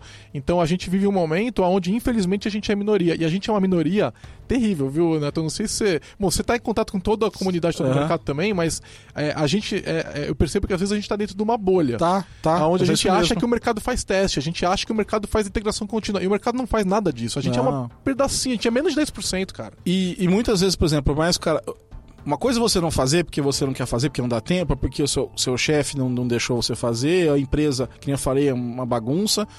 Outra coisa, infelizmente, pessoas do mercado falam que isso é, que isso é besteira, que isso só atrapalha o projeto, que isso é só custo, isso atrasa, que isso é custo, que por isso que a Lambda 3, por exemplo, é mais cara que a fulana, porque ela faz isso. Não, não é por isso, é porque meu, meu serviço é melhor, né? E, eu, e aquele cara tá te cobrando isso agora pra te vender só, porque Não, depois ele vai te enfiar o... E né? não é mais caro, cara. Isso é uma coisa interessante. É mais caro quando você enxerga o valor hora. Não é que eu tô falando valor nominal, né? enxerga- Digamos é, assim, é. Quando você olha o valor final do projeto, a gente, é- a gente costuma ser muito mais barato, mas assim, algumas vezes mais barato. O problema é que a métrica geralmente está errada. A métrica é o valor hora. Exatamente, a métrica tá errada. É, Esse, é, você falou, é, eu acho que é o- devia ser o mantra pra muitos caras de gente de TI, assim.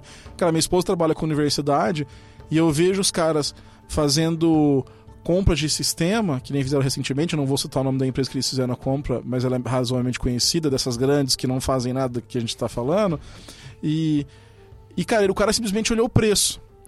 E aí tem um software, que no caso dela, pra biblioteca, que o software é israelense. Não tô falando que o israelense é bom, mas o software é super conhecido. Os caras customizam com testes, com integração. Ah, não, mas é, é um pouco mais caro o valor nominal. Entendeu? O custo de operação, o custo de manutenção, o tempo que isso vai ficar fora do ar, que não vai atender, que vai diminuir. Não vai atender. Cara, o custo de ter que refazer uma aplicação a cada 3, 4, 5 anos. entendeu? Exatamente. Isso é tudo, é, isso tudo a gente junta em TCO, né? Total Cost of Ownership, que os departamentos de tecnologia simplesmente não olham. E, Eles e não olham e pra isso. mobile, eu acho que em mobile, só pra gente fechar essa parte assim, eu acho que em mobile isso é pior ainda. Porque o cara, ele quer o curto prazo, ele quer o preço pra entregar o app daqui três semanas, daqui um mês. Aquilo é como campanha, às vezes o budget vem do marketing, não pode perder o budget porque é do quarto que ele tem. Então é pior ainda. A gente cara. percebe essa pressão pro preço, por tempo. Marketing é o que eu acho que o pessoal não pensa. Vem por marketing, eu tenho que fazer é, bem, porque Uhum. da marca da minha Da marca. lá, e passo para uma empresa barata. Falei, cara, você está colocando em risco A sua marca. a sua O seu bem mais valioso. É, e com toda. Vamos lá, é, talvez não. Depende muito do teu público, né? Mas se você tem um público muito jovem, é, isso vai realmente afetar a tua marca. Vai, vai. Né? Se é de repente você está distribuindo em várias faixas de, de idade, isso daí tem, impacto, talvez impacte menos. Mas imagina o impacto de uma empresa consolidada lançar um app ruim e começar a ter notas ruins e falar, meu, eu não vou mais usar. Você pensa, por exemplo, se o Nubank seria quem ele é hoje se a app dele fosse uma porcaria. Boa. Eu não tenho dúvida, o Nubank tem um público muito jovem, né? Sim. Não, não tô falando que não conheço, não tenho, eu tô chutando, tá? Aham. Mas eu imagino que se a app do Nubank fosse ruim, eles perderiam muitos clientes, né? É, porque. É. É, porque inclusive é isso que eu ia falar, porque inclusive uma das justificativas do pessoal querer o cartão era o app, né? E o atendimento. Não, né? eu, eu sou o tipo de pessoa que se o serviço é ruim, se a, se a app é ruim, eu troco de prestador de serviço, cara. também, entendeu? também, também tenho, Eu também troco, essa- eu troco. É, é, o banco, por exemplo, eu troco fácil. Eu só, eu só não troco porque todos são muito ruins. né? É, atualmente eles estão conseguindo nivelar. Eles estão melhorando, eles estão melhorando e tal, né? O- também não tinha como piorar, né? É. Mas é, é, os outros em geral que são mais fáceis de trocar, você troca. Sim. Né? Então, se o Spotify não fosse tão bom prestador de serviço é, é, de apps, eu trocaria, né?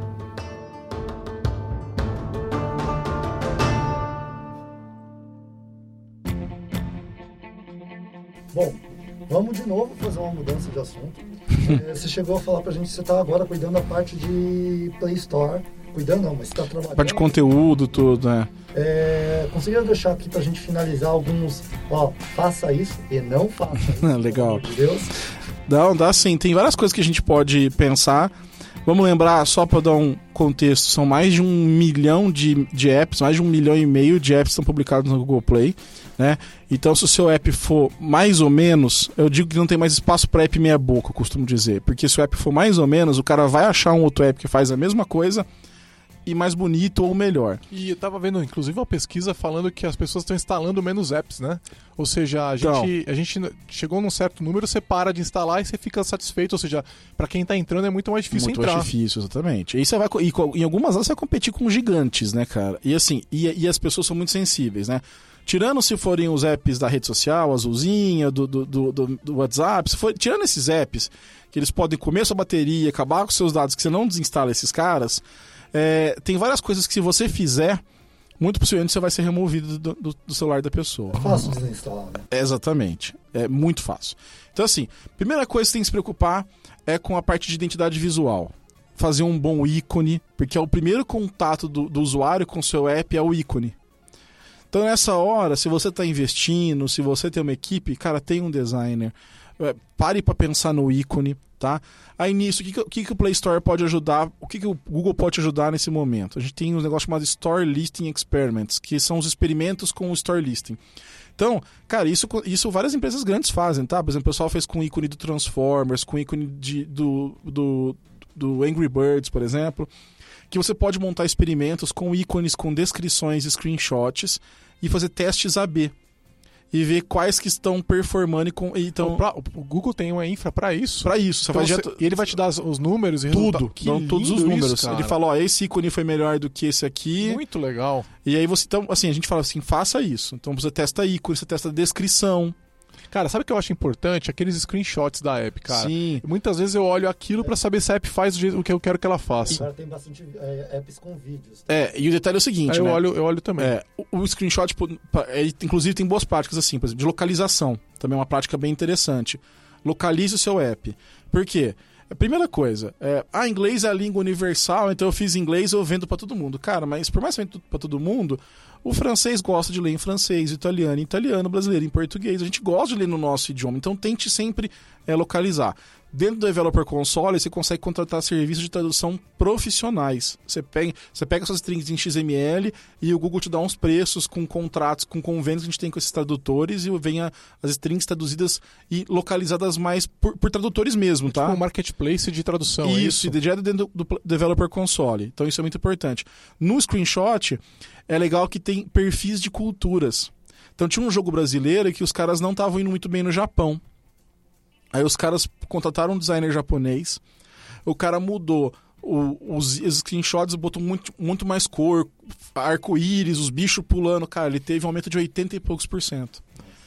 São detalhes Ou seja, que a gente é. não tá lá, a gente não sabe. Isso. O E o mer- sucesso e a falha, né? Essa é a diferença. E o mercado japonês é um mercado gigante pro digital, né? É, enfim. Então, é, store, você mexer com a parte de experimento, mexer no screenshot é importante. O Brasil, em geral, o brasileiro gosta de ver a funcionalidade. Isso é muito nosso. Tipo assim, ó, mostra o que a gente chama de hero screen, né? São aquelas telas que realmente mostram o que o seu app faz.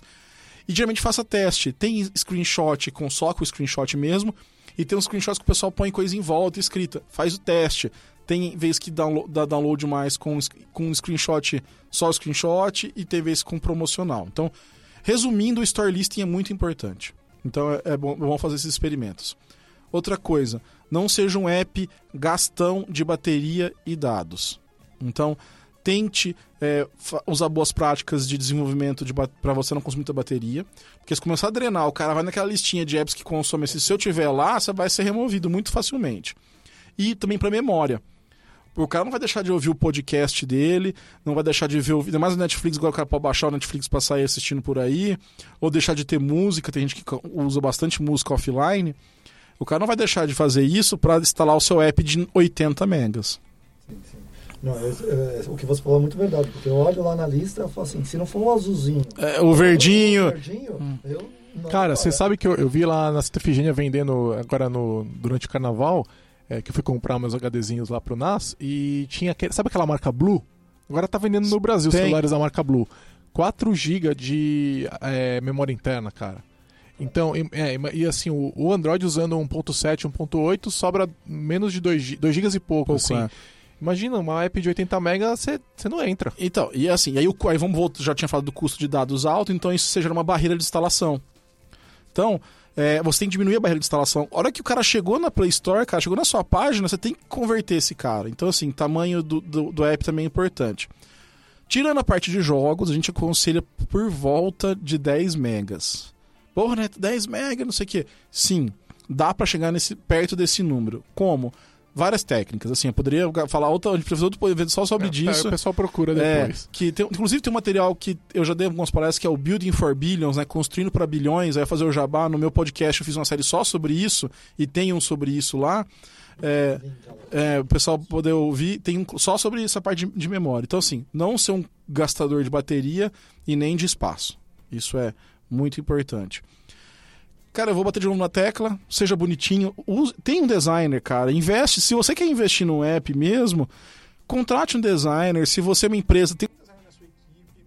Se você é um freela, faça uma parceria com um designer. Se você é uma startup, aí que você tem obrigação mesmo de ter um designer. A gente viu a diferença aqui, a gente começou a mexer com mobile sem. Aham. É, e depois, logo depois, a gente viu uma necessidade e falou, vamos, mas a gente contratou reticente. Será que a gente precisa mesmo? Cara, a evolução do time, Sim. da entrega do time a partir da, da entrada do designer foi absurda. Não, e aí você começa, eu trabalhei com equipes assim, já você pode, o designer para te entregar as coisas para o desenvolvedor fazer, cara, até o time rende mais. Então assim, é um app bonito, que não seja gastador de bateria e principalmente na parte de Play Store, essa questão do, da, da Store List. Então preocupar com tradução, preocupar com localização, preocupar com imagem. Não faça, vamos falar da parte do não fazer, por exemplo, apps muito grandes, não, não é uma coisa legal de fazer. É, tomar cuidado com apps muito invasivos, que peçam, muita permissão para fazer um monte de coisa que não está claro. É, eu, se eu vejo um negócio desse, eu falo, estou instalando um aplicativo do banco, ele está pedindo. Acessa os Eu contatos. falo, meu, não. É.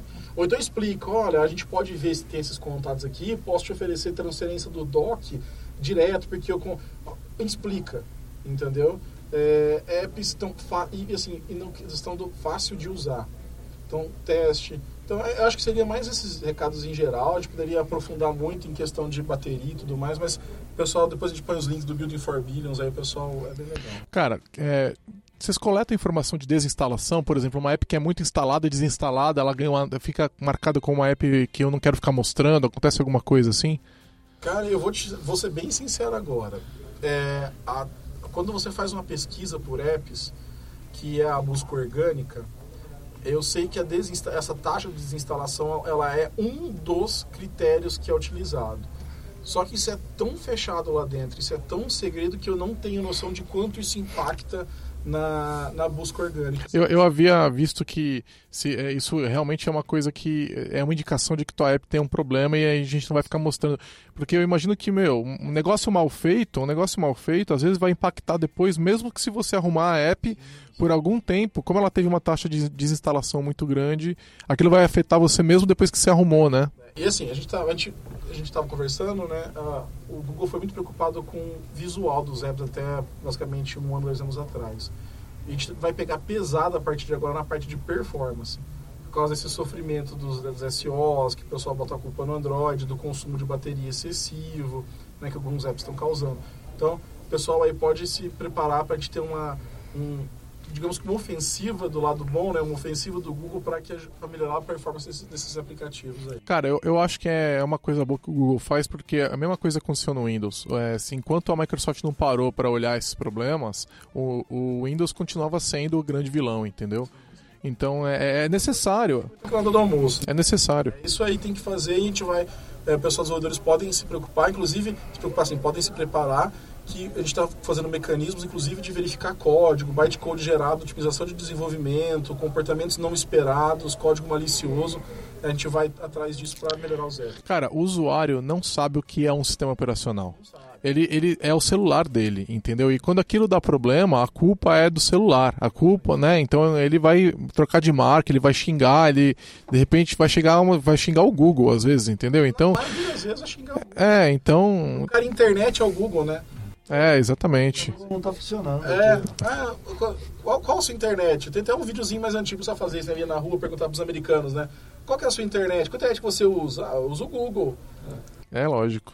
Não, o pessoal não tem também a obrigação de Não saber. tem esse tipo nenhuma. coisa. A hora que você vai ligar a tomada da sua casa, você vai abrir a torneira da sua casa, você sabe se vem da Guarapiranga ou de Billings, você não quer saber. Você vai xingar o governo do estado. Exatamente. Então, assim, quando o cara instala o app, ele não quer saber se veio da Lambda, se veio do, do, do XPTO. Ele vai xingar o Google, né? Mas esse Android é uma bosta, cara. Você falou que eu vou xingar o governo do estado, a maioria das pessoas não sabe que é o governo do estado. Que acabou com a água.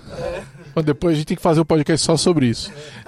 Mas então assim, então tem que ter essa preocupação mesmo, porque e assim, e o usuário não tem que saber, e eu, e eu aí vamos falar de computação bico, entraria, mas assim, a tecnologia tem que ser totalmente transparente, entendeu?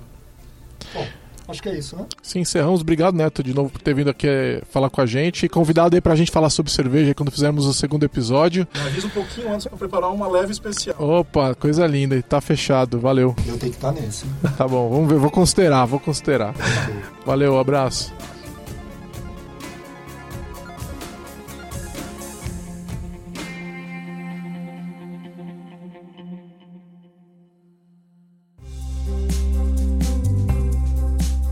Você ouviu mais um episódio do podcast da Lambda 3. Indique para os seus amigos esse podcast. Temos também um feed só com os assuntos diversos e outro que mistura assuntos diversos e tecnologia. Toda sexta-feira, sempre com o pessoal animado da Lambda 3. Se você tem um podcast e quer gravar num estúdio legal, nosso espaço está aberto para você. É um estúdio isolado acusticamente, com uma mesa de gravação e microfones profissionais para até 5 pessoas. Tudo de graça. A ideia é estimular o podcast no Brasil. Pode ser sobre qualquer assunto, não precisa ser sobre tecnologia. Fale com a gente pelo e-mail podcast@lambda3.com.br.